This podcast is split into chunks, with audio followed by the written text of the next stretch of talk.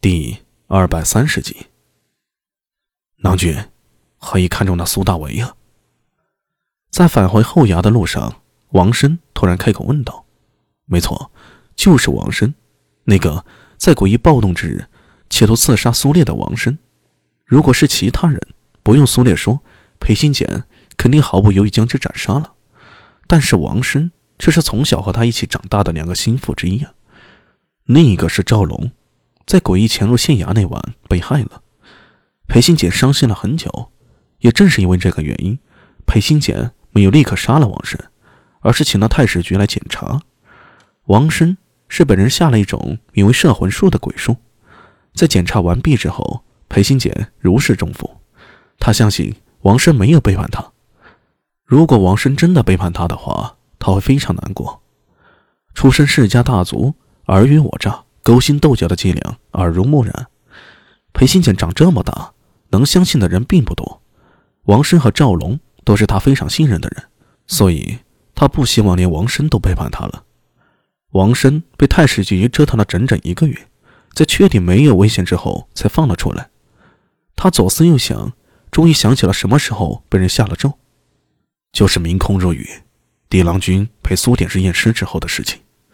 那天苏典士。把验尸的报告给我，我本打算等郎君回来，却不想郎君那天晚上不在，县衙里的同僚唤我出去吃酒，我吃醉之后夜宿客栈，应该就是那时候中的招。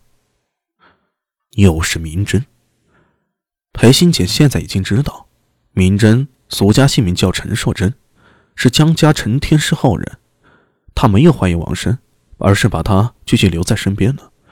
也正是因为经过这件事儿，王生变得更加小心和谨慎，与县衙里的人交流也变少了。裴新简笑了笑，说道：“哈哈哈俺纹身做不久的。啥？这次他之所以来，纯粹是因为无事可做，他不可能做得久，而且梁国公也不可能让他做得久。看吧，能坚持到年底，估计他就退出了。”到时候能撑起不良人的人，只可能是苏大伟，而且也只有他苏大伟。人往高处走，水往低处流。苏大伟既然如此厉害，为何不另谋高就啊？我不知道，也不想知道。裴信简呵呵笑道：“ 我也不需要知道他为什么留在这里，我只需要知道这个人不会做坏事而已。”他们这样的人大都不喜欢约束，自由自在的。既然如此，本县就给他自由，只要他能帮助本县稳定局面，本县今天挺他就达到了目的。说到这里，他好像突然想起了什么事儿。对了，我记得苏大为的家被平了吧？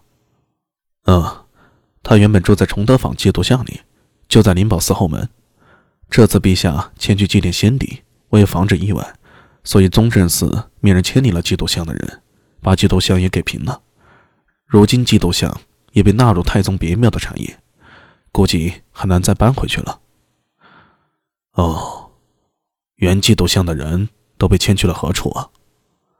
王生想了想，立刻回答道：“大部分嘛都被迁去了怀德坊，只有一小部分人被迁去了丰安坊。小人记得。”苏大为当时被牵扯到了劫狱案，所以在迁离时并没有记录。那就是说到现在还没有安排吗？是。